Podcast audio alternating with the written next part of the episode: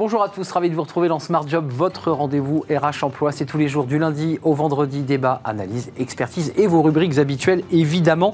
Euh, bien dans son job aujourd'hui, c'est bien dans son épargne. Tiens, on va en parler de l'épargne salariale. Euh, comment intéresser les, PME et les, scale-up à se tourner vers ce dispositif? Il est intéressant pour les salariés. On en parle avec Benjamin Pedrini, le directeur général d'Epsor. Ils sont spécialistes de l'épargne salariale. Il est notre invité. Smart Philo, comme chaque semaine.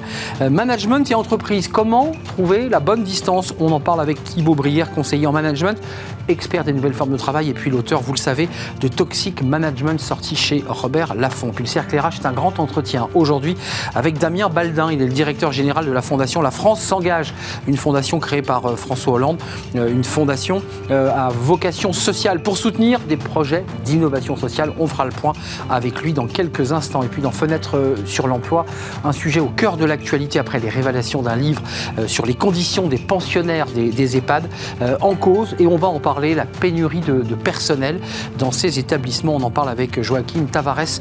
Il est le fondateur de Papi Happy. On fera le point avec lui sur cette situation parfois dramatique dans les EHPAD. Voilà pour l'actualité tout de suite. C'est bien dans son job.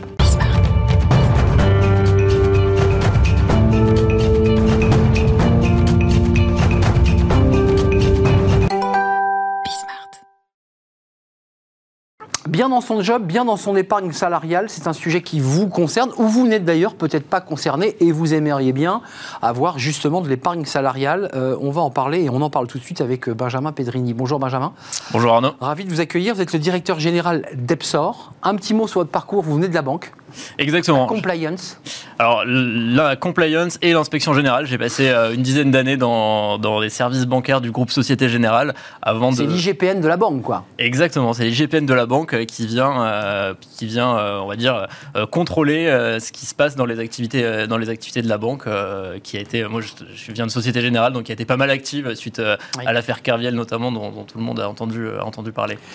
Epsor créé en 2017 plus de 80 salariés, 85 salariés Exactement, plus de 85 salariés aujourd'hui euh, depuis, euh, depuis la création. Alors, un mot quand même sur l'environnement euh, et sur la situation de l'épargne salariale, parce qu'aujourd'hui, vous voulez nous parler de ces entreprises qui soit sont trop petites, soit n'ont pas forcément entendu parler du dispositif. on en est où? Ça représente combien d'entreprises qui ont fait le choix de l'épargne salariale? Alors, on est sur un dispositif qu'on retrouve quasi systématiquement dans les, grandes entreprises. Euh, sur, euh, sur les entreprises de taille intermédiaire et les PME, on, a moins d'entreprises qui sont équipées. Il y a une forte volonté euh, justement du gouvernement et de Bercy d'avoir des mesures incitatives pour amener ces entreprises-là vers l'épargne salariale.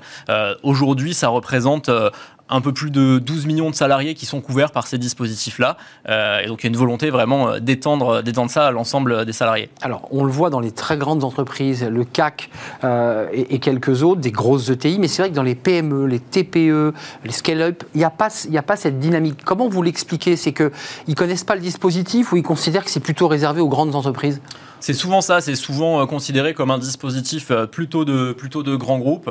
Euh, c'est souvent perçu comme complexe à la mise en œuvre et donc du coup on n'a pas forcément des ressources en interne qui peuvent allouer du temps à ça. Il y a des idées reçues parfois aussi sur le fait qu'il faut qu'une entreprise soit bénéficiaire pour pouvoir mettre en place de l'épargne salariale. Or en fait on peut mettre en place de l'épargne salariale dans une entreprise qui n'est pas bénéficiaire et qui fait le choix d'investir, c'est le cas notamment des, scale-up, et on peut mettre en place ce type de dispositifs qui sont fiscalement très intéressants pour l'entreprise en plus. Celle qui redistribue pas des dividendes, mais qui les, qui les réinjecte euh, et qui réinvestit finalement ce qu'elle a gagné euh, à la fin de l'année. Exactement. Et elle peut effectivement et. Elle peut, et elle peut pour autant euh, effectivement mettre en place des mécanismes d'épargne salariale du type prime d'intéressement qui vont être fiscalement très intéressantes pour elle et qui vont permettre de reverser des primes à leurs collaborateurs. Alors l'épargne salariale, c'est la grande famille, il y a l'intéressement, vous l'évoquez, il y a le, le plan épargne entreprise. concrètement, vous, votre, votre mission de, de DG et de vos équipes, parce que c'est pas vous maintenant j'imagine, qui allait euh, euh, voir les prospects. Qu'est-ce que vous leur dites?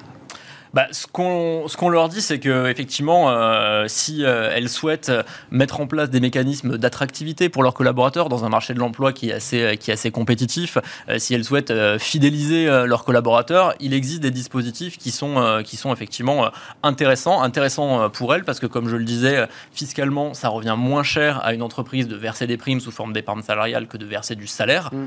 c'est pas les mêmes cotisations. Hein c'est pas les mêmes cotisations, donc c'est pour ça que c'est une prime en plus et ça doit être un complément un complément de salaire et que c'est très, très encadré, mais c'est un, bonus, si vous voulez, qui, qui, a, qui a un coût extrêmement intéressant pour l'entreprise et derrière pour le salarié également.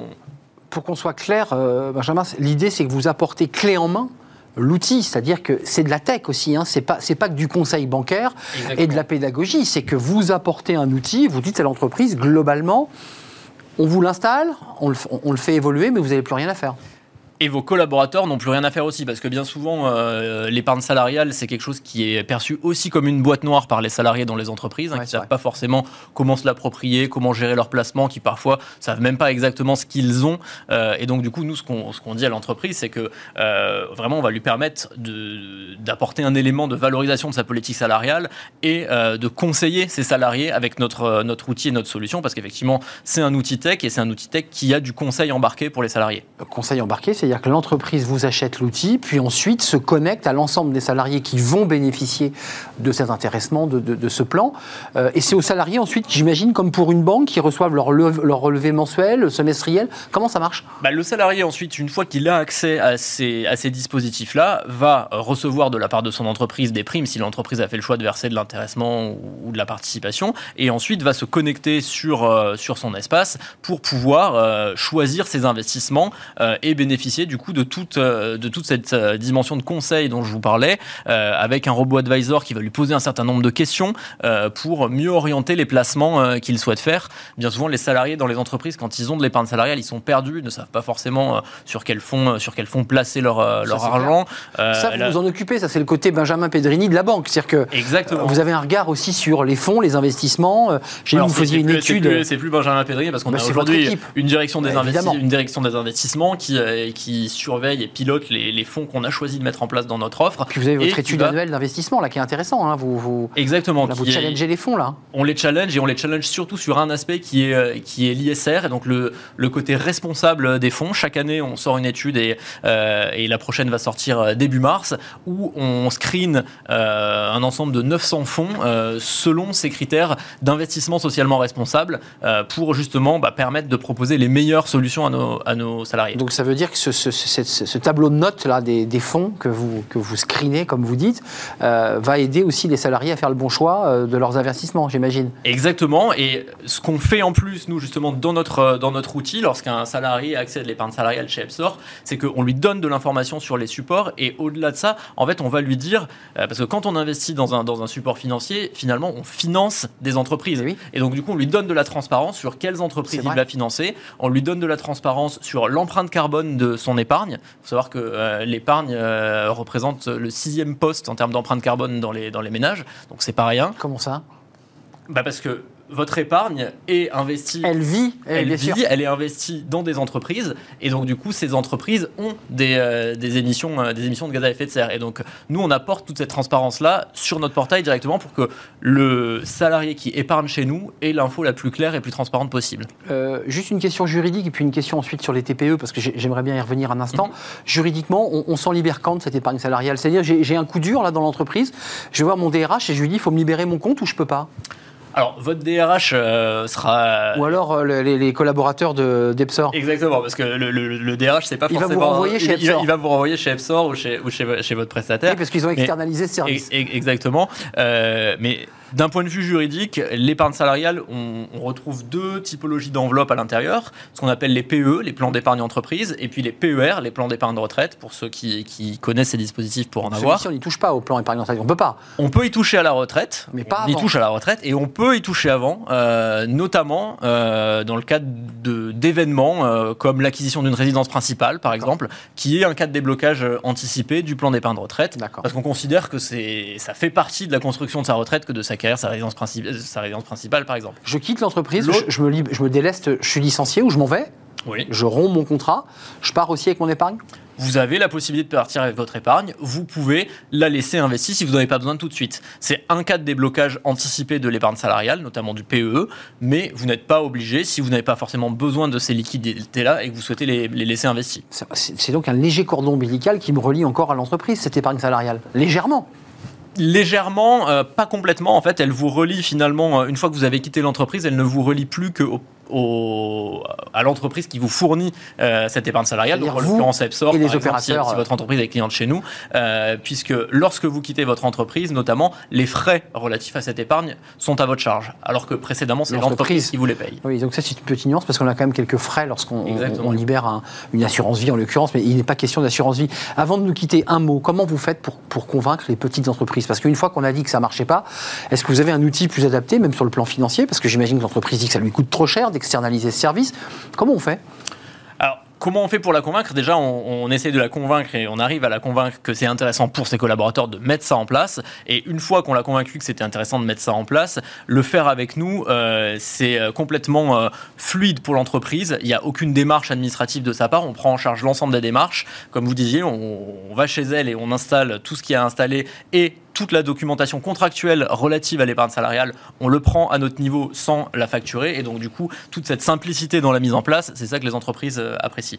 Merci Benjamin Pedrini de nous avoir rendu visite. 85 salariés, c'est une belle entreprise hein, qui, a, qui a progressé très rapidement, créée en 2017, et 85 collaborateurs avec cette envie de convaincre le plus grand nombre de, se lancer euh, dans l'épargne salariale. je parle des décideurs et des chefs d'entreprise. Merci de nous avoir rendu visite. On fait un peu de philo, tiens, ça fait du bien. On va quitter un peu le, monde de la banque et de l'investissement.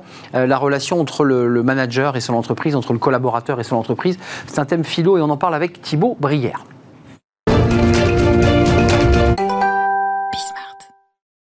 Smart Philo avec euh, ce générique. Euh, on parle philo une fois par semaine, c'est important. On fait un petit pas de côté avec Thibaut Brière. Euh, et on va parler avec vous. Alors c'est intéressant, vous êtes conseiller management, expert en nouvelles formes de travail et philosophe bien sûr. votre livre Toxic Management, on en reparle, qui est sorti chez Robert Laffont, qui est toujours en vente dans les meilleures librairies, parce qu'il est très lié finalement à, à, ce dont on va parler. management entreprise, trouver la bonne distance. Euh, c'est quoi? En fait, vous, vous, réévoquez l'idée d'une forme de dérive managériale C'est ça le, fond de votre pensée, là, aujourd'hui? Non, je ne vais pas la, réévoquer. Enfin, je vais à un moment, effectivement, en parler. Mais il y a quelque chose, moi, qui me paraît frappant aujourd'hui, avec la généralisation du télétravail. C'est que cette notion de distance, en fait, elle est sur toutes les bouches. Et comme toujours en philosophie, il faut interroger le, sens des mots, se demander pourquoi est-ce qu'aujourd'hui on parle autant de travail à distance? Qu'est-ce que ça révèle? De quoi est-ce le symptôme? Est-ce que ça ne voudrait pas dire que le travail pendant longtemps euh, a manqué de distance? Vous voyez Donc de, quoi est-ce le nom, le fait qu'aujourd'hui on en parle tant Juste pour bien approfondir et avoir un diagnostic pour, pour construire votre, votre réflexion, la distance au travail, c'est quoi? On, on était trop imbriqué dans son travail, trop lié à son travail. C'est paradoxal parce qu'aujourd'hui on est très loin, mais on est très lié. Enfin, c'est ce qui, touche à un, paradoxe là. Oui, tout à fait. Et bah, c'est de ce paradoxe dont nous allons parler aujourd'hui, Arnaud. C'est-à-dire que d'un côté, les organisations, depuis longtemps, euh, elles sont analysées par les sociologues du travail, et notamment là, par, une, par une personne qui s'appelle Marianne Dujarrier, euh, qui parle de planeurs. Les planeurs, ce sont ceux qui, en entreprise, euh, sont au siège, généralement, et qui planifient le travail des autres tout en planant loin des réalités du terrain, tout en étant déconnecté. Exactement, avec le, double, avec le double sens du mot. Et donc ces personnes, d'une certaine manière, sont trop loin, à trop grande distance euh, du travail réel. Du travail réel. Et pourtant, et pourtant, ces mêmes personnes demandent à ce que les, ceux qui sont sur le terrain euh, fassent de la, euh, agissent de la manière la plus fidèle à ce qui a été voulu. Donc soit par des directives, soit par des procédures, soit par un processus d'acculturation profonde des gens, de telle sorte que finalement, il y ait le moins de distance possible entre l'intention de la direction et puis la réalisation des collaborateurs. Euh, juste pour resituer, qu'on essaie d'être concret, on est dans quel secteur? On est dans la grande distribution, on est dans le retail, ça fonctionne dans, quel domaine ça? Cette espèce de planeur qui, qui impose des plannings, des modes opérationnels, c'est plutôt dans, la, le retail ou c'est partout? Euh, je crois que c'est partout. C'est avant tout une question de de taille d'entreprise. En fait, il y, a, des, hum, voilà, quel que soit le secteur, euh, dans la mesure où vous avez les mêmes consultants souvent qui passent justement d'une entreprise à une autre, ils vont importer le même type de process, de procédure, d'organisation, et c'est ce type d'organisation euh, qui promeut la, le, très peu de distance entre l'intention et la réalisation qui s'est généralisé ces dernières dizaines d'années. Mais qu'est-ce que ça provoque, euh, l'action de ces planeurs sur les, sur les êtres humains, sur les collaborateurs? Alors très concrètement, bah, c'est ce qu'on on voit de se développer du micromanagement, du micromanagement, c'est-à-dire des managers qui marquent à la culotte les membres de, leur, euh, de leurs équipes. Pour exécuter Pour exécuter de la manière la plus fidèle ce, que, ce qui se trouve dans les procédures, dans les directives, etc. Et puis, ça se traduit de manière très concrète avec une intensification des formations à la culture de l'entreprise, des sessions euh, pouvant déboucher, et effectivement, j'en parle dans, Toxic Management, pouvant déboucher sur des phénomènes d'emprise à terme, où le collaborateur a le sentiment d'agir de, manière parfaitement libre, de manière spontanée, et en fait, eh bien, il, il réagit de la même manière que sa direction aurait voulu qu'il agisse. Et ça, eh bien, c'est un travers, c'est un manque de subsidiarité, c'est une négation de l'autonomie des collaborateurs. Mmh, mmh. Et son libre arbitre aussi. De son, de son libre arbitre, effectivement, euh, à terme. Et, euh, c'est problématique. C'est problématique parce que. Quoi, ça le robotise, ça l'abrutit. C'est quoi les, risques? Vous n'êtes pas médecin, je, l'entends, mais il y a ce risque-là quand même. Alors, il y a tous les risques psychosociaux. Il peut y avoir naturellement de la souffrance au travail. Et, mais le risque, surtout, il est en termes d'innovation pour les entreprises. C'est-à-dire qu'à force de peut-être de trop formater euh, des esprits ou à vouloir que des personnes exécutent de manière extrêmement fidèle les instructions, quelle que soit la situation particulière à laquelle ils se trouvent confrontés, eh bien euh, les personnes euh, manquent d'adaptation, d'adaptabilité. À la... d'autonomie et d'initiative, si je peux me permettre. Parce que forcément, on ne prend pas d'initiative quand on est obligé de suivre scrupuleusement des règles. Oui, alors soit on ne prend pas d'initiative, soit on va prendre, si on est suffisamment bien acculturé, on va prendre des initiatives parce que c'est voulu. Simplement, on va prendre les initiatives qui, qui, ne vont que dans la direction, effectivement, qui aurait été voulu. Hum. De sorte que on, va voir des organisations dans lesquelles vous allez avoir un simili de spontanéité, une, une sorte d'illusion si vous voulez, d'autonomie, où des gens vont prendre des initiatives, mais ça sera toujours dans une seule et même direction, avec des gens qui penseront de la même manière. Et ça, c'est inquiétant en termes de diversité. Bah, évidemment, ça, c'est un sujet qui vous tient très à cœur. Vous en aviez parlé d'ailleurs euh, lors de votre dernière visite sur le plateau. Alors, il y a un autre phénomène, parce que là, on est sur un, phénomène finalement d'emprisonnement mental, c'est-à-dire d'obligation d'exécuter des tâches au millimètre. Il y a, il y a le risque inverse, c'est-à-dire un éloignement trop grand euh, du manager et des collaborateurs. C'est-à-dire qu'il est totalement livré à lui-même, ce qui est très angoissant aussi. Oui, effectivement, du coup, en réponse à cet excès à ce manque plutôt de, distance, à cette atrophie de la distance dans les organisations, on a vu émerger depuis quelques années euh, un mode de management et des, organisations qui promeuvent euh, au contraire le fait de lâcher dans la nature complètement les, les, collaborateurs. Et ça peut être tout aussi effectivement source, source d'angoisse. Euh, il y a la distance intérieure à chacun aussi. Qui, Est-ce qu'on arrive à trouver son libre arbitre ou pas? Est-ce que ce phénomène-là, finalement, euh, réduit à néant son libre arbitre et donc finalement peut créer des dépressions, des, des risques évidemment de, pourquoi pas de burn-out d'ailleurs? Alors ça tend à le réduire, mais chez un être humain, on ne peut jamais, de mon point de vue en tout cas, réduire totalement le libre arbitre de, de quelqu'un. Euh, en revanche, euh, clairement, la généralisation du télétravail, à la faveur des différents confinements que l'on a vus, a été perçue par beaucoup justement comme un soulagement à l'égard justement du manque de distance euh, du management sur, sur les individus. Et donc, des études l'ont montré que la distanciation géographique avait entraîné une distanciation psychologique des individus, d'où la dissolution des collectifs dont on parle tant, d'où en même temps une prise de distance critique des individus qui, euh, qui ont pu justement euh, mieux voir des problèmes hmm. qu'ils ne voyaient pas avant par manque de distance ou remettre en question euh, leur vie, leur, parcours, vie, et leur engagement dans l'entreprise, parce qu'il y a ce risque-là aussi, on se désengage par la distance, hein, loin des yeux, loin du cœur, comme on, comme loin des yeux, loin du cœur, mais pour une, mais pour des choses, mais pour, enfin pour une, une conclusion en fait, un aboutissement très très sain en lui-même. C'est-à-dire que bah, cette distance critique, c'est peut-être ce qui a manqué. Et aujourd'hui, dans les organisations, dans les entreprises, il y aurait sans doute lieu de réinjecter davantage euh, de, de, pensée critique, ne serait-ce que justement pour ne pas avoir des individus simplement embrigadés, ne pas avoir simplement des moines soldats au service euh, d'une cause.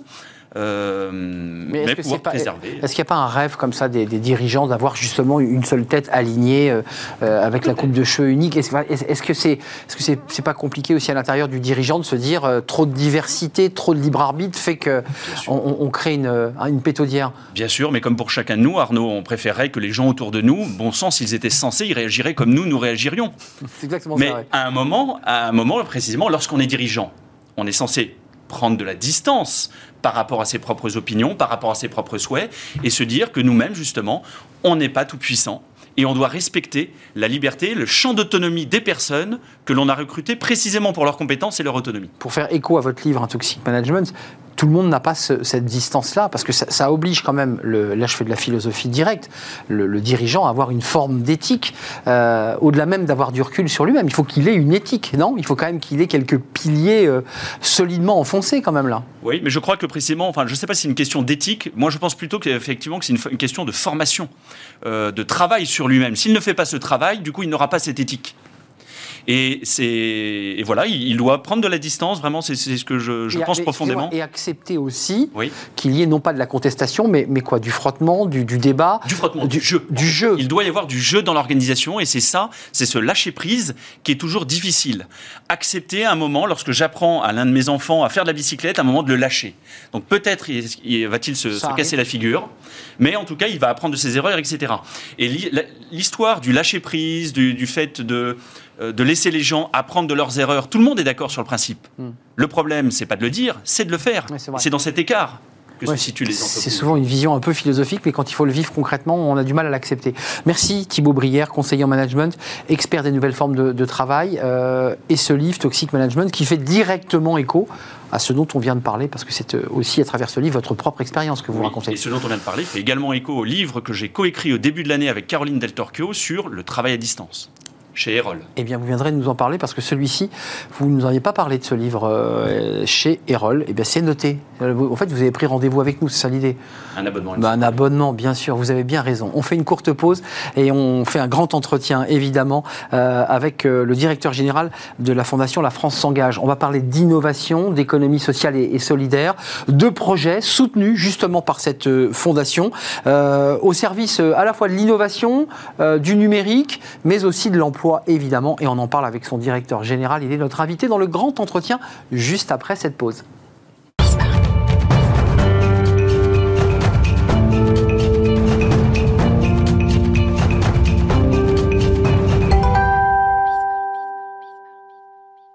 Le Cercle RH est un grand entretien aujourd'hui pour parler de l'économie sociale et solidaire à travers une, fondation, euh, la fondation La France s'engage. On va vous raconter l'histoire de la création de cette fondation. Elle est présidée par l'ancien président de la République François Hollande et nous avons son directeur général sur notre plateau, Damien Baldin. Bonjour Damien. Bonjour Arnaud. Euh, avant qu'on parle de cette fondation, de la manière dont vous sélectionnez euh, tous les projets, les lauréats et puis l'action que vous menez, parce que c'est une action très intéressante, fondation reconnue d'utilité publique depuis 2017.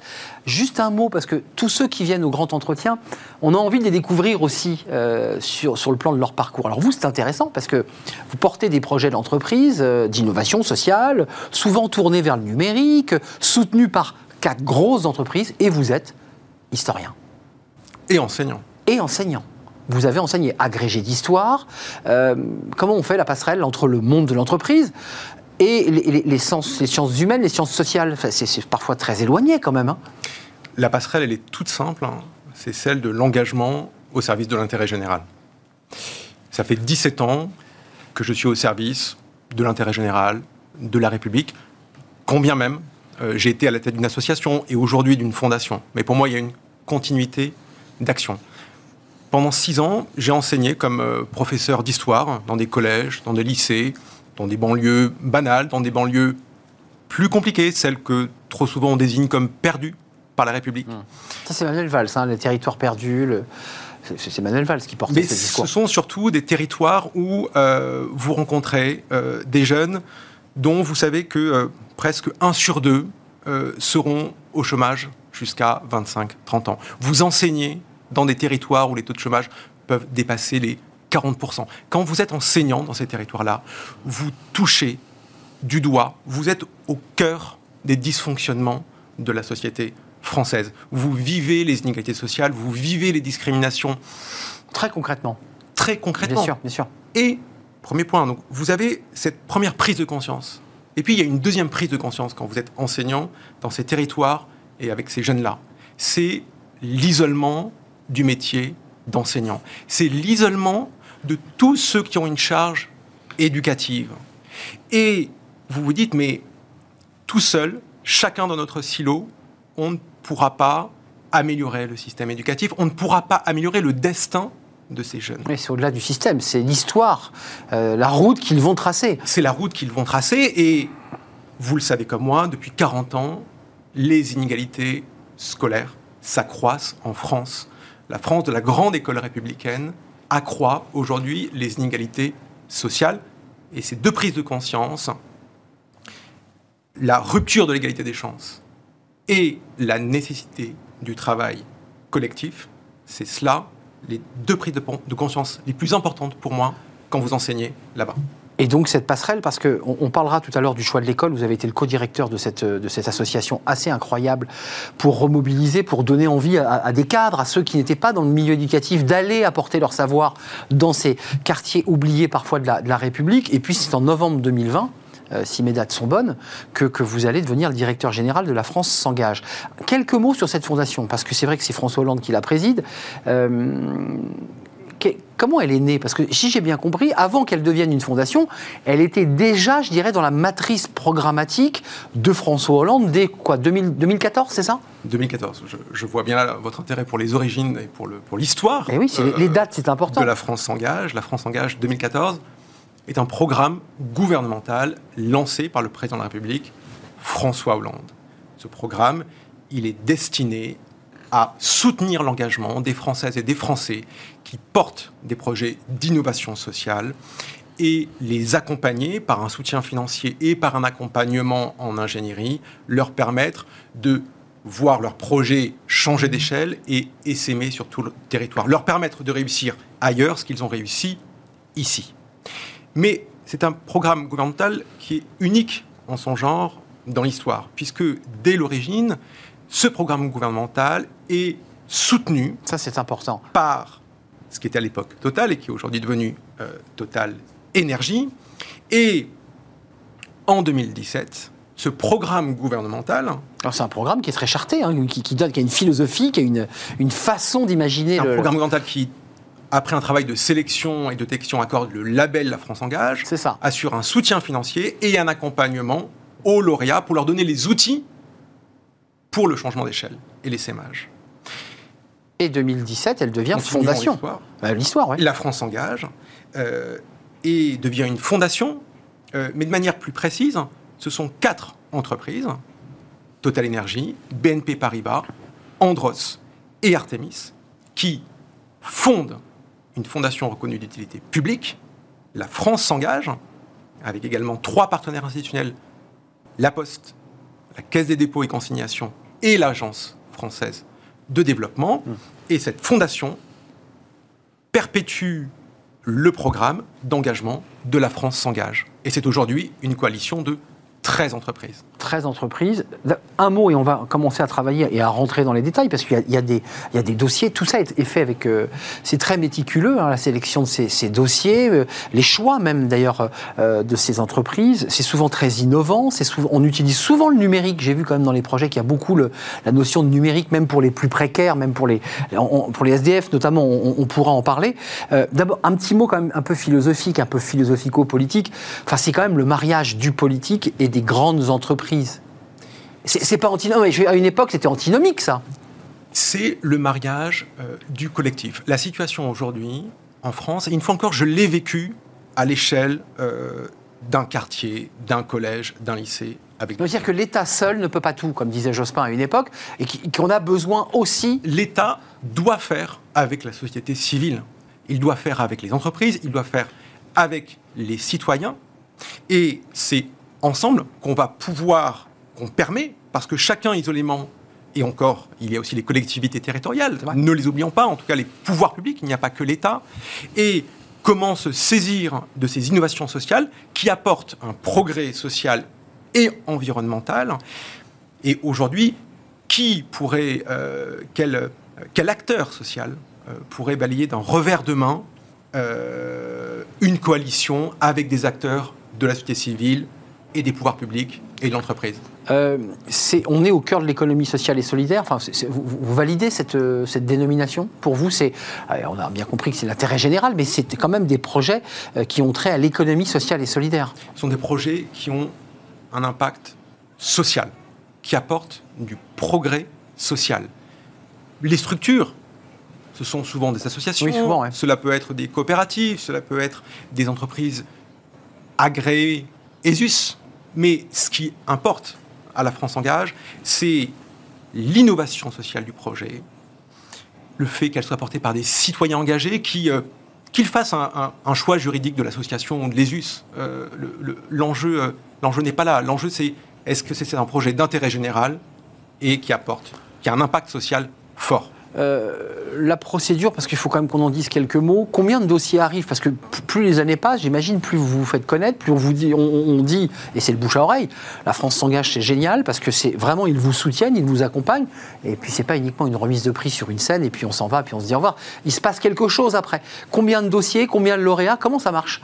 C'est une mission essentielle de la France Engage que de détecter Bah oui. et puis de sélectionner chaque année, car chaque Ça, année, c'est un peu votre nous boulot, quand organisons même, hein. un concours. C'est une partie Ouais. de notre travail, de notre mission. La deuxième, c'est justement de les accompagner, de réussir leur changement d'échelle et leur SMH. Alors la sélection. La sélection, c'est un appel à projet, un concours national qui a lieu chaque premier semestre de l'année. L'année dernière, On est 400 donc dedans. hein. nous sommes dedans. Nous venons de clôturer le premier, la première étape de l'appel à, à projet. 405 euh, candidatures euh, à la France Engage en euh, un, un appel à projet qui a été ouvert à peine 4 semaines. En 4 semaines, euh, vous imaginez ce que ça signifie euh, du rayonnement de la France Engage auprès de ces acteurs-là et de l'envie d'être lauréat de la France Je crois que vous allez me dire, vous, savez- vous, avez- vous imaginez le travail que ça représente. Parce que 405 dossiers, il faut les examiner, il faut les étudier, il faut les- se concerter, parce qu'il faut, vous n'êtes pas tout seul. quatre critères l'innovation sociale et ou environnementale, l'impact social, la capacité au changement d'échelle et l'efficacité déjà démontrée. Vous parlez d'un travail minutieux, pointilleux. La réponse, elle est encore dans le collectif. 400 dossiers, 400 examinatrices et examinateurs. Ces 400 examinatrices et examinateurs, qui sont-ils Ce sont pour la grande majorité les collaboratrices et collaborateurs de nos entreprises, partenaires, nos anciens lauréats, nos lauréats accompagnés, les bénéficiaires, et puis tous les partenaires de la France Engage. Car la sélection, c'est aussi déjà un engagement pour nos collaborateurs et pour nos entreprises. Alors, je, je voudrais qu'on rentre dans quelques le détail, parce que le choix de l'école dont on a parlé, dont vous avez été le directeur général, euh, a fait partie des 12 lauréats en 2019. C'est-à-dire que euh, cette association, euh, on va en parler, a été récompensée. Euh, 2021, euh, il y a eu un cru, il y a eu le Covid, c'était compliqué. Là, vous avez remis, hein, vous avez, il y a eu des lauréats. Qui, qui a été récompensé et quels ont été les projets que vous avez plébiscités? 2021, l'année compliquée, raison de plus pour faire plus. En 2021, la France Engage décide d'assurer un soutien financier exceptionnel en raison du Covid pour tous les lauréats accompagnés et anciens de la France Engage et surtout décide de sélectionner non pas 12 mais 17 lauréats. 17 lauréats dont 4 en Outre-mer et dont 2 dans des territoires éloignés, oubliés, où la situation sociale, et on le sait, une grande complexité, la Guyane et Mayotte. Et Mayotte. Des projets qui couvrent l'enjeu de l'inclusion, l'inclusion d'enfants en situation de handicap, réseau loisirs pluriel, qui permet à des parents de pouvoir euh, inscrire leurs enfants les mercredis après-midi et dans les vacances scolaires dans des centres de loisirs où ils vont pouvoir avoir un accueil adapté avec des enfants également qui ne sont pas en situation de handicap Et une vie sociale, donc. et une vie sociale pour les parents, Mm. extrêmement important. Aussi pour les Initiative née en Bretagne et qui aujourd'hui a pour le projet de se développer dans toutes les régions. Et ça, vous l'accompagnez après, hein, une fois que vous avez euh, sélectionné et, et récompensé. Derrière, vous accompagnez le projet. Comment on fait techniquement sur ce projet? Euh, Vous l'accompagnez dans des rendez-vous Vous l'aidez euh, dans les rendez-vous bancaires? Parce que j'imagine qu'il y a euh, évidemment le, le plafond de verre, il faut trouver de la trésorerie. Comment ça marche ça? Vous êtes là Toute l'ingénierie de la France. C'est ça. Nous sommes là avec eux pendant trois ans et même pendant presque quatre ans. Six mois de sélection et les six mois suivants, un diagnostic à 360 degrés de chaque projet lauréat. Le cabinet Kearney fait un diagnostic stratégique méticuleux de chaque projet, un diagnostic digital avec Simplon, un, un diagnostic juridique Qui est déjà vu, hein, une école importante, euh, Simplon. grand lauréat de la France Engage, hein, Absolument. qui a pris son envol, euh, Frédéric Bardot vous le dirait, en très grande partie grâce à la France Engage, un diagnostic communication euh, et un diagnostic juridique, je vous le disais, avec euh, les avocats du collectif Impact Lawyers. Euh, là, vous avez 405 dossiers, donc vous avez euh, finalement clôturé. Vous avez clôturé les. C'est fini. hein, vous arrêtez d'envoyer des dossiers à la France s'engage. Ça sera pour l'année prochaine. L'année prochaine. Et là, maintenant, vous allez commencer à les examiner. Euh, Il y a des critères. Comment vous faites C'est très compliqué. 405 dossiers, il en restera 12 à la fin. Nous sommes d'accord. C'est un crève-cœur pour chacun des dossiers. Chacun, chaque dossier est porteur d'un espoir, de l'envie d'aider son prochain et de créer des emplois, j'imagine. Mais c'est pour ça aussi que le concours de la France Engage, ce n'est pas uniquement un outil au service de la Fondation, uniquement un outil pour détecter 12, 15, 17 lauréats. Nous avons conçu ce concours pour être utile à tous les candidats, pour que ça soit un moment de réflexion et de recul par rapport à leur projet. Vous les aidez même s'ils ne sont pas. euh, Nous faisons en sorte de pouvoir les aider par, la, par le dossier lui-même, euh, par l'aide que nous apportons pour remplir ce dossier. On sait, on sait la complexité de, rem- de- de remplir un appel d'offres, euh, de, ré- de savoir répondre aux bonnes questions, de faire de la pédagogie de ce que nous faisons quand on est ça. tellement habité. Parfois, on, on- on est, euh, euh, on a du mal à rendre clair ce qui est pourtant un impact social, une innovation dingue. On a besoin de traduire. Et le concours, il est là aussi pour ces porteurs de projets qui, à la fin, ne seront peut-être pas lauréats la France Engage. Mais ça aurait été un moment pour prendre du recul, expliquer, et puis aussi se projeter. La France Engage, c'est aussi ce moment où on se dit, ah oui, mais euh, ah ben, Ouais. ça marche ce que je fais, et maintenant, est-ce que je vais grandir Et comment je vais grandir? Et c'est là qu'est tout l'accompagnement de la France Engage. Euh, Il y, a- il y a des choix aussi, évidemment, en direction des plus précaires. Je l'évoquais au début de, de notre échange, euh, en direction des SDF. Et on, on ne le sait pas ou on ne le dit pas assez, mais ça paraît paradoxal, mais les SDF sont très bien équipés en, en matière euh, téléphone. C'est le seul lien qu'ils ont avec le monde extérieur. Et vous avez, je crois, euh, récompensé une association qui, qui vient la- les- aider. Est-ce que vous pouvez nous en dire un peu plus? C'est l'association Reconnect. Exactement. euh, qui euh, assure un, un- un coffre-fort numérique euh, à ces euh, personnes euh, sans domicile fixe. C'est important d'avoir un téléphone, mais euh, il y a aussi tout ce que tout ce qu'il y a à l'intérieur et qui est si précieux. Ces papiers d'identité, La Sécu. la Sécu, toutes les démarches administratives. Vous perdez votre téléphone, vous le faites voler. euh, il faut que vous ayez l'assurance que cette perte et ce vol, et ce vol ne réduisent pas à néant toute votre vie sociale. Et puis tous les papiers administratifs Et qu'on doit présenter, professionnels. bien sûr. Et ça, c'est très important. C'est important. Et la France Engage, ce sont aussi les casiers solidaires d'Emmaüs Alternative. Les casiers solidaires nés à Montreuil, qui sont aujourd'hui à Clermont-Ferrand, c'est permettre dans la rue d'avoir pour chaque SDF du quartier un lieu où On peut- peut sécuriser, Oui. un casier où on peut sécuriser tout ce qui est de plus important, tout ce qui est de plus précieux, et en même temps d'être un lieu de dialogue où les travailleurs sociaux Oui. savent qu'ils pourront aller à la rencontre de ces personnes et donc Ouais. démarrer un processus de suivi euh, et d'insertion professionnelle. Euh, Je ne vois pas qu'on se quitte sans avoir à parler du choix de l'école. Pas uniquement parce que vous en avez été le directeur général, mais aussi bien. parce qu'elle a été l'un des 12 lauréats en 2019. Euh, quelle est l'idée? Quelle est la philosophie du choix de l'école? Parce qu'on a des professeurs qui descendent dans la rue, il faut, faut se dire les choses, il faut raccrocher tous les sujets que vous traitez euh, à l'actualité, des professeurs qui disent le protocole, on s'en sort pas, nos salaires sont trop bas, les conditions de travail sont trop difficiles dans certains quartiers, c'est un sujet. Vous, vous avez fait le pari de mobiliser euh, des individus ayant un bon niveau, un bon niveau scolaire, d'études professionnelles, et de leur dire, allez, amène- apporte ton savoir dans ces quartiers. C'est ça l'esprit? C'est le résultat d'un paradoxe à la fois tragique et optimiste. C'est, euh, on l'a dit au tout début de l'émission, des inégalités scolaires qui ne cessent de s'accroître depuis 40 ans. Parallèlement à cela, le métier le plus important dans une société, le métier le plus important dans une république, c'est le métier d'enseignant. Mm. Ce métier-là, non seulement il est en souffrance aujourd'hui, mais il est de moins en moins attractif. Il y a de moins en moins d'engagement, et on retrouve le mot engagement, il y a de moins en moins d'engagement pour le métier qui est le plus important dans notre société, le métier où l'impact social est sans doute le plus fort, et ce paradoxe-là, qu'au même moment, et vous en parlez souvent ici, les jeunes diplômés, les jeunes actifs sont à la recherche de sens Ah oui. dans leur métier. Plus que jamais. Et donc nous avons en France ce paradoxe incroyable, le métier qui a le plus d'impact social et le métier où le recrutement est le plus difficile. Vous allez me dire, il y a peut-être un problème de ressources humaines, comme dans une entreprise. Est-ce qu'il ne faudrait pas un RH ou des RH régionaux qui puissent euh, travailler un peu plus finement les recrutements? On le sait, vous savez, quand on démarre sa carrière, enfin, vous êtes agrégé, vous avez peut-être échappé, et encore que, mais on est envoyé très souvent euh, à Paris en Seine-Saint-Denis ou dans les quartiers difficiles. Enfin, c'est une manière de gérer euh, un stock humain d'une manière un peu absurde parfois.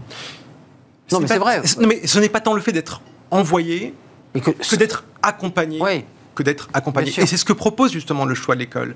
Le choix de l'école, elle propose justement à ces jeunes-là qui ont besoin d'avoir un métier qui fait du sens, un besoin d'un métier d'engagement, de se dire mais devenez enseignant. Mais devenez enseignant pas uniquement en étant euh, euh, affecté dans des collèges euh, d'éducation prioritaire, et c'est là où on manque souvent le plus d'enseignants. Clairement. C'est bien sûr qu'il faut aller là-bas, parce qu'il y a un besoin social, mais nous allons y aller avec vous et ensemble. Et donc, le, choix de l'école, et donc le choix de l'école, le choix de l'école, c'est un accompagnement à la fois individuel et collectif pour ces jeunes qui font le choix de l'enseignement pendant deux ans. Ça veut dire avoir des tuteurs, ça veut dire se retrouver de manière collective pour travailler, pour échanger, euh, pour dire tout ce qui ne va pas, euh, pour pouvoir aussi réfléchir ensemble. Parce que dans ces situations-là, une fois encore, c'est le collectif qui l'emporte. Alors, il y a 100 enseignants qui ont été accompagnés, ça c'est des chiffres que j'ai, en ce cas c'est issu de votre communiqué de presse. Et ici, je lis bien, euh, le don de la Fondation sur 3 ans est de 300 000 euros. C'est-à-dire que le, choix, euh, le choix de l'école a reçu sur 3 ans, donc 100 000 euros par an. Euh, il faut quand même dire que c'est pas c'est pas une modeste somme pour une association comme euh, comme le choix de, l'école, comme d'autres. Enfin, c'est quand même un, sacré booster. Qu'est-ce que ça a apporté au choix de l'école? Ça leur a permis quoi? De, de, créer des locaux, de, s'informatiser? Qu'est-ce qu'on fait avec cette somme? Avec cette créer de l'emploi? On crée de l'emploi très souvent parce que l'objectif c'est justement le changement d'échelle et l'essaimage. Donc, vous savez très bien que lorsque vous voulez aller vous implanter à Marseille, comme c'est le cas du choix de l'école, eh bien, ça veut dire des ressources humaines. Euh, et donc, ce soutien financier-là, euh, qui est donc jusqu'à 300 000 euros pour tous les lauréats, hein, entre 100 et 300 000 euros. Mmh. c'est une belle somme pour trois ans. bien sûr. Et ça doit permettre, c'est aussi un pacte de confiance. C'est eux qui savent encore plus que nous pourquoi ils ont besoin de cette somme. Combien d'emplois ont été créés? Alors, je ne sais pas si vous le savez, parce que je pense que vous êtes la tête dans les dossiers, vous êtes en train de commencer à préparer les, les sélections, mais j'imagine que ce sont des centaines d'emplois puisque vous les faites changer d'échelle. Tous ces lauréats changent d'échelle et développent, on parlait de Simplon, Simplon a, créé beaucoup d'emplois. Est-ce que vous savez combien la France s'engage à, d'une manière indirecte, mais très concrète, euh, créer d'emplois? Alors, nous sommes justement en pleine phase de mesure d'impact de la Fondation eh depuis 2017 puisque euh, les premières promotions sont à peine sorties l'année dernière, donc nous n'avons pas encore le recul nécessaire, mais euh, il était évident que notamment sur la période gouvernementale, ce sont plusieurs milliers d'emplois directs et indirects euh, qui ont été créés grâce au changement d'échelle de ces projets. Euh, pour vous, euh, l'historien, l'agrégé d'histoire, le, passionné d'histoire, mais aussi d'enseignement, l'avenir, c'est quoi pour vous? C'est vous, poursuivez votre route avec La France s'engage parce que on parlait de sens, parce que elle, vous nourrit en, termes de sens et, vous êtes à votre place? Ou vous dites tiens, j'aimerais bien repartir dans l'enseignement pour pouvoir transmettre à des élèves? Ce qui est important pour moi, euh, c'est d'être une personne comme un enseignant dans une classe. Vous faites le pont entre des mondes extrêmement différents. Mmh. Et aujourd'hui, dans une société extrêmement fragmentée, nous avons besoin d'engagement et de passeurs, de personnes qui euh, eh bien, font le lien entre des mondes qui ne se parlent pas ou qui sont extrêmement différents. Et je trouve qu'être à la tête de, de, de la France Engage, c'est comme être au milieu d'une classe, c'est aussi faire du lien et apporter du progrès et l'émancipation entre des mondes qui euh, trop souvent s'ignorent. Donc, euh, la France s'engage, vous, vous, vous, remplit, j'allais dire, au sens philosophique du terme. Elle, elle vous habite et vous, et vous remplit. Euh, le, calendrier, donc là, vous avez les 405 dossiers pour y voir un peu clair. Et ça donne quoi? C'est dans, dans, six mois, à quel moment les 12 lauréats seront sélectionnés et récompensés? Ils seront connus au tout début de l'été. C'est un processus, 400 dossiers, une deuxième étape environ 200, 250 dossiers. Nouveau tri. Une finale avec 40, 50 finalistes où nous faisons venir à Paris les 50 finalistes. D'où le fait qu'ils soient challengés et accompagnés déjà. Exactement. C'est que même si vous n'êtes pas lauréat, les finalistes viennent pendant une semaine à Paris pour se rencontrer, pour rencontrer notre partenaire, faire du réseau, avoir des ateliers et préparer l'oral du pitch final et la sélection finale par le conseil d'administration à la fin du printemps et au début de l'été. Tiens, c'est intéressant ce que vous nous dites, parce que pour les professeurs, c'est vrai qu'on ne le dira jamais assez, c'est aussi une scène de théâtre, hein, quand on a une classe devant soi. Vous dites préparer l'oral pour tous ceux qui ont leurs associations. C'est quand même un sacré moment pour eux, quand même, j'imagine. Hein. C'est le grand oral aussi pour eux, hein, d'être sur scène devant des centaines de personnes. C'est un, un moment à la fois très exaltant et difficile. Et c'est un moment où aussi vous devez euh, euh, former votre jury à tous les, tous les biais inconscients qui peuvent créer des, discriminations et que vous essayez le plus possible de, de gommer des inégalités euh, de départ parce que entre le grand dirigeant d'une association parisienne très insérée, mmh. qui a déjà eu la chance d'être invité chez vous, chez Bismart, et euh, la responsable euh, euh, qui, qui fait un projet formidable, qui est dans ses appels à projets, qui a eu très peu à être sollicité par des, par des médias, évidemment vous avez des inégalités de prise de parole. Et donc on essaie, on essaie de faire en sorte de gommer cela lors de la finale de la France s'engage. Oui, parce qu'effectivement, il y a le charisme et la manière de dire les choses et qui peuvent laisser sur le bord de la route quelqu'un qui a un projet extraordinaire, essayer de revenir à une base 100 en fait pour la notation, ce qui n'est pas facile. Hein. Et, et, la France s'engage ne sélectionne pas des leaders, elle sélectionne des projets et des projets collectifs. Projets. On, entend bien le message que vous transmettez au jury. C'est, effectivement, ce n'est pas un futur député ou ministre. C'est un projet associatif. Ça peut l'être. Ça peut l'être. Mais ce n'est pas la finalité. Mais ce n'est pas Nous aidons un projet. Nous n'aidons pas des leaders. Vous l'aurez dans combien de temps ce chiffre du nombre d'emplois? Parce que vous savez qu'on fait une émission qui traite de l'emploi et des ressources humaines. Vous avez déjà une petite idée de, de, euh, l'échelle? Je ne l'aurai pas avant la fin de l'année, je pense. Hum, donc c'est un travail de consolidation assez long pour évidemment revoir chacun des lauréats pour savoir où il en est, évidemment. Merci Damien Baldin, c'est un vrai plaisir de, vous accueillir sur le plateau. Euh, directeur général, euh, général de la Fondation La France s'engage. J'ai vu que la Fondation de France, vous êtes abrité par la Fondation de France, comment ça se passe? La Fondation de France est, est, une fondation partenaire et amie. Et amie mais la fondation est une fondation reconnue d'utilité publique. Depuis 2017, la France s'engage avec ces dossiers. On connaîtra les lauréats. Tiens, peut-être qu'on fera une émission euh, à, la fin de, à la fin, au début de l'été, puisqu'on aura les lauréats. Peut-être viendrez-vous avec euh, un ou deux lauréats. Ça peut être intéressant de. Et vous pouvez vous-même venir lors de la finale. Mais on sera là. France s'engage. Hein. On fera là. On sera là. On sera là. Euh, en tout cas, on vous suivra de, de, près. Merci Damien Baldin. Merci, avec grand plaisir. À très très bientôt et bon vent. On termine notre émission avec Fenêtre sur l'emploi. on parle d'un sujet qui est dans l'actualité. On parle de la pénurie de collaborateurs et de main-d'œuvre tout simplement dans les EHPAD. Évidemment, cela fait écho à l'actualité avec ce livre sur les maltraitances dans certains EHPAD. On en parle avec Joachim Tavares, il est notre invité.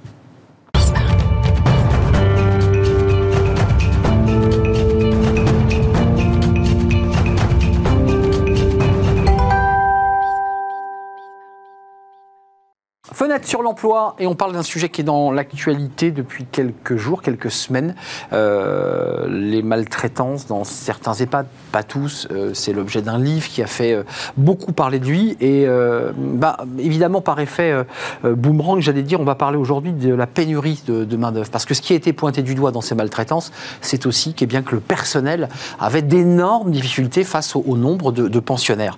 On en parle avec Joachim Tavares. Bonjour Joachim. Bonjour. Vous êtes le fondateur de Papy Happy. Alors, c'est très intéressant, c'est une plateforme Internet euh, collaborative, comparative, qui permet de, savoir, mais, euh, en fonction des notes, quels sont les logements euh, seniors bah, les mieux notés, avec un certain nombre de critères. Tout à fait. Vous n'êtes pas fait taper sur les doigts, juste pour, commencer par, par, tous ceux, parce que les notations agacent évidemment toutes les grandes marques. ils vous l'ont reproché ou ils disent après tout c'est bien? Euh, ils ont eu du mal. Oui, ils ont eu beaucoup de mal. Ça fait six ans que Papier existe. Euh, les débuts furent compliqués parce qu'il fallait expliquer aux gens qu'il y, avait besoin d'ouverture. Et aujourd'hui, l'actualité montre que l'ouverture est primordiale, la transparence là aussi. Mais les acteurs privés, publics ou associatifs, effectivement, au sein des EHPAD, n'étaient pas habitués effectivement à être critiqués, à être classés. Euh, mais c'est vital pour eux et c'est vital pour les gens qui cherchent un logement. Vous vous êtes dit, Joachim, vous qui suivez depuis six ans, je dirais, l'évolution en fonction des, des secteurs géographiques, des, lieux, des EHPAD, des, résidences pour seniors. Vous avez été surpris de cette polémique ou pas? Parce que ce livre a fait grand bruit, mais est-ce que vous vous êtes dit, après tout, euh, il fallait s'y attendre? Bah, Depuis 20 ans, en fait, on se rend compte que le secteur privé fait 20% des lits d'EHPAD et que le tôt ou tard, il y aura effectivement des critiques acerbes sur ce secteur, comment ils il travaillent. Après, il ne faut pas oublier qu'ils font du bon boulot. C'est ce que vous disiez au début. Euh, moi, j'ai travaillé dans du public, dans du privé auparavant. Il ne faut pas. Euh... Faut pas stigmatiser en fait, et il ne faut pas faire d'amalgame en fait entre les établissements, euh, parce qu'un établissement avant tout, c'est une équipe qui est là, c'est un directeur, c'est un staff, c'est des soignants, et ce sont eux en fait qui font la vie de l'établissement. Et que vous soyez Corian, Orpea, public ou associatif, au final, ce sont ces gens-là qui sont là quotidiennement pour accompagner les seniors en fait. Et Dieu sait si le métier est difficile. Il est très compliqué, oui. Très compliqué. Et on parle de pénurie, alors on en parle depuis quelques mois maintenant, parce que ce sont des secteurs euh, sous tension ou en tension. Euh, qu'est-ce qui justifie, qu'est-ce qui fait qu'aujourd'hui, au-delà de la polémique, bien sûr, on considère qu'il y a pénurie? C'est les conditions de travail, c'est le niveau de salaire, c'est les horaires décalés. Qu'est-ce qui fait qu'aujourd'hui, ce n'est pas un secteur attractif? Bah, L'image que peut donner les médias sur les EHPAD, c'est pas une image qui fait rêver. Euh, la ne fait pas rêver. Et, non, ça, c'est vrai. non, mais, mais, en fait, il faut appeler un chat un chat. Quand vous rentrez en EHPAD, il y a peu de chances que vous repartiez avec des enfants. Vous repartez souvent parce que vous allez décéder, parce que la vie est ainsi faite. Et ça, ça, fait peur aux gens. C'est un métier qui est comme fantastique, un travail avec des, aînés. Moi, je l'ai fait. C'est génial, c'est hyper enrichissant. Euh, vous êtes leur famille au quotidien, vous êtes là pour eux mais on n'en parle pas. Et il y a un problème de diplômés, parce qu'il n'y a pas assez de diplômés en France. Parce qu'aujourd'hui, on se dit, il faut plus de monde dans les EHPAD. C'est génial. Hein. déjà, il faut trouver les gens qui sont là pour faire les remplacements. Et déjà, on n'arrive pas, en fait. On galère. Moi, il y a 10 ans de cela, euh, on a un exemple type près de chez nous. Il y a un EHPAD, ça fait deux mois qu'il cherche une infirmière. C'est même pas une question de salaire, en fait. C'est une question qu'il n'y a personne pour venir travailler. Et ça rejoint les déserts médicaux un peu partout en France. Donc, la, question des EHPAD, là, vous la liez évidemment aux déserts médicaux et finalement à un certain nombre de salariés des professions médicales qui, qui, bah, qui ont renversé la table, qui se sont dit, bon, moi, je vais faire autre chose. Donc, ça crée des trous. Mais est-ce que les EHPAD en particulier, alors vous l'avez dit, hein, le contexte est très difficile, ce sont les personnes euh, souvent dans le grand âge, qui ont des difficultés de motricité, mentale. Euh, mais au-delà de ça, est-ce qu'il faut euh, un plan Marshall, pour utiliser des grands mots, autour de cette, ce secteur pour dire on rehausse de 20% les salaires? Est-ce que ça attirerait le, personnel? Effectivement, si on augmente de 20% les salaires, je pense que ça va attirer du monde. Surtout, je pense que c'est un mix des deux en fait. C'est un mix d'augmentation de salaire, d'amélioration de conditions de eh travail, et, oui, et aussi d'attractivité et de montrer effectivement comment ça se passe au sein d'un EHPAD. Parce qu'encore une fois, c'est un métier qui est très riche, comme le métier dans les hôpitaux, mais il faut le montrer, il faut faire découvrir ça aux jeunes. Et lorsque les jeunes se posent des questions, il faut qu'on ouvre les établissements pour qu'ils voient comment ça se passe à l'intérieur et permettre effectivement aux établissements de les, faire, de les séduire. Euh, concrètement, est-ce que les, grandes enseignes, vous les avez citées tout à l'heure, parce que vous les challengez, hein, vous les notez, vos critères, c'est quoi d'ailleurs? C'est euh, qualité d'accueil, qualité de soins, euh, animation, comment ça se passe? Alors, on note effectivement tout ce qui est lié à l'hébergement. Donc, c'est les animations, sont les services, euh, c'est l'hôtellerie, c'est la restauration. Euh, on a pris le parti de ne pas noter les soins parce que c'est très compliqué de noter les soins.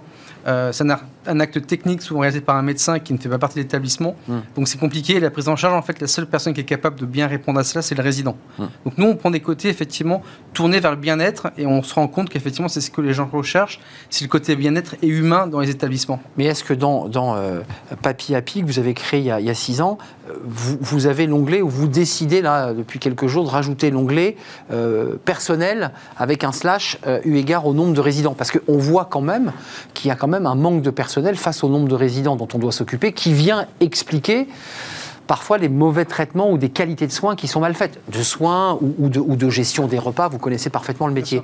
Euh, c'est une réalité ça. Ouais, après, il ne faut pas mélanger qualité et quantité. Euh, on peut avoir beaucoup de personnel et s'il n'est pas de bonne qualité, s'il ne travaille pas bien, ça ne sert à rien en fait. Moi, je l'ai vécu en tant que directeur d'EHPAD. Euh, vous savez quelles équipes sont plus performantes que d'autres et parfois vous dites qu'une personne peut faire le travail de deux. Donc c'est pas aussi simple que ça de dire on va rajouter 5 personnes par établissement. C'est pas ça en fait la solution, je pense. Mais Joachim, vous savez quand même, là pour être un peu précis, parce que vous avez dirigé en direct l'établissement, donc ça a été votre métier. Euh, pour, il faut un soignant ou une aide-soignante ou euh, pour combien de, pensionnaires? Pour que, pour que la qualité, euh, je dirais, de bien-être, d'accueil, d'échange aussi, parce qu'on a besoin d'échanger. On l'a vu pendant le Covid, des femmes qui n'avaient pas les gants pour faire les nettoyages. C'est des conditions très difficiles. Combien de. Un soignant, pourquoi? 5 pensionnaires, 6 pensionnaires? Ouais, En règle générale, un soignant peut faire entre 5 et 8 pensionnaires. Après, tout dépend aussi de l'état de santé et l'état de dépense de et la personne. Et ça, c'est hyper aléatoire en fait. Parce que quand vous avez des gens qui sont plutôt bien portants, qui sont capables de faire leur toilette. Mobile le soignant, il peut, il peut être là pour 10 résidents finalement, parce qu'il sera là que pour effectivement échanger.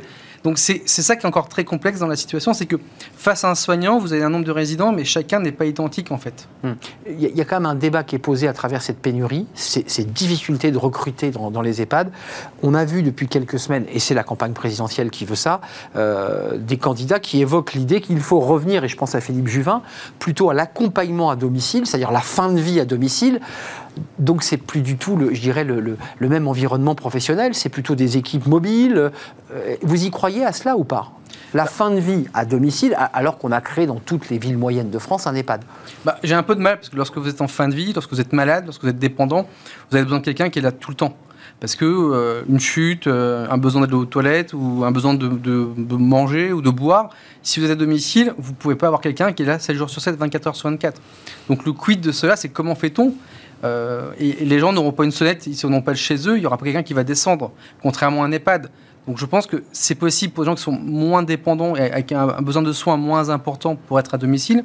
Mais il arrive un moment où quand les gens sont désorientés, lorsqu'ils sont déments, on est bien obligé de les mettre en EHPAD parce qu'il n'y a pas d'autre solution vous qui challengez les, résidences seniors, les EHPAD et qui les avez un peu agacés, est-ce que là, face caméra, vous dites j'encourage tous les jeunes qui, auraient évidemment euh, une forme de vocation à, s'engager dans cette carrière? Parce qu'il y a quand même une crise des vocations. Oui, mais carrément, parce que je trouve que c'est un métier qui est fantastique, parce qu'on on, cherche du sens dans, des métiers.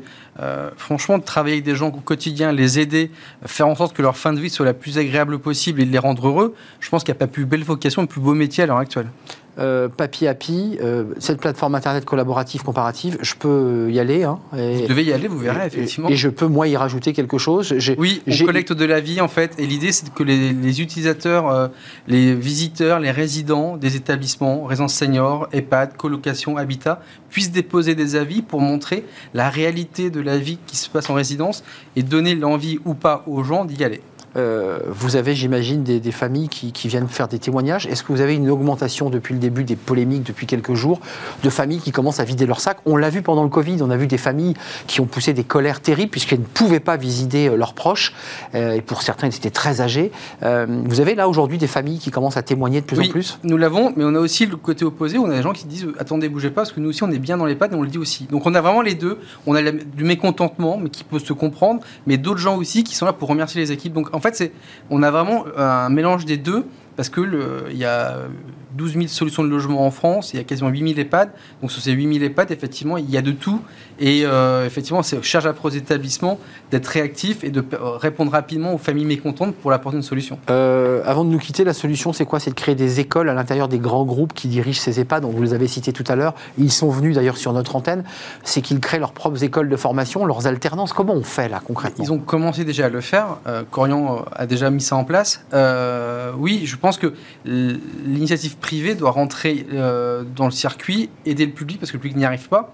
Pour permettre des, des, un peu plus courtes, plus ciblées, pour vraiment travailler dans des EHPAD, permettant effectivement de jongler et de pouvoir euh, arrêter ce manque de personnes criant. Euh, plus dur, plus facile dans le public ou dans le privé? C'est le privé qui a, une meilleure qualité de service dans euh, euh Papy Happy ou pas? Ah, C'est embarrassant ça. Hein. Non, c'est pas embarrassant parce que chaque établissement est différent. C'est ça en fait, c'est euh, chaque établissement, qu'il soit public ou privé. Mais difficile de faire la dichotomie. On peut, on, peut pas en fait parce que c'est vraiment l'équipe qui est mise en, qui est en place. Après, effectivement, parfois le privé a plus de moyens pour faire l'animation que le public. C'est vrai. Mais c'est encore une fois, on, on raisonne en termes humains et ce sont ces humains-là qui vont faire en sorte que les gens soient bien dans l'établissement. La qualité du recrutement et des équipes, quel que, quel que, soit d'ailleurs l'établissement public ou privé. C'est un vrai plaisir de vous accueillir, Joachim Tavares. Papy, AFI, euh, site collaboratif. Allez-y, partagez, allez voir. Ça vous permettra aussi, si vous avez des difficultés ou quelqu'un euh, souhaitant placer dans une de ces résidences, bah, vous verrez la qualité de ces résidences. Merci beaucoup. Merci à vous. C'est la fin de notre émission. C'est un vrai plaisir de partager ce moment avec vous. On se retrouve demain, bien entendu. Merci à toute l'équipe. Merci à notre réalisatrice euh, Alice Pitavi. Merci à Alexandre pour le son. Euh, merci à Fanny Griesmer et merci à toute l'équipe, euh, Carla, qui nous accompagne pour l'accueil. Invité, je serai là demain. Bye bye.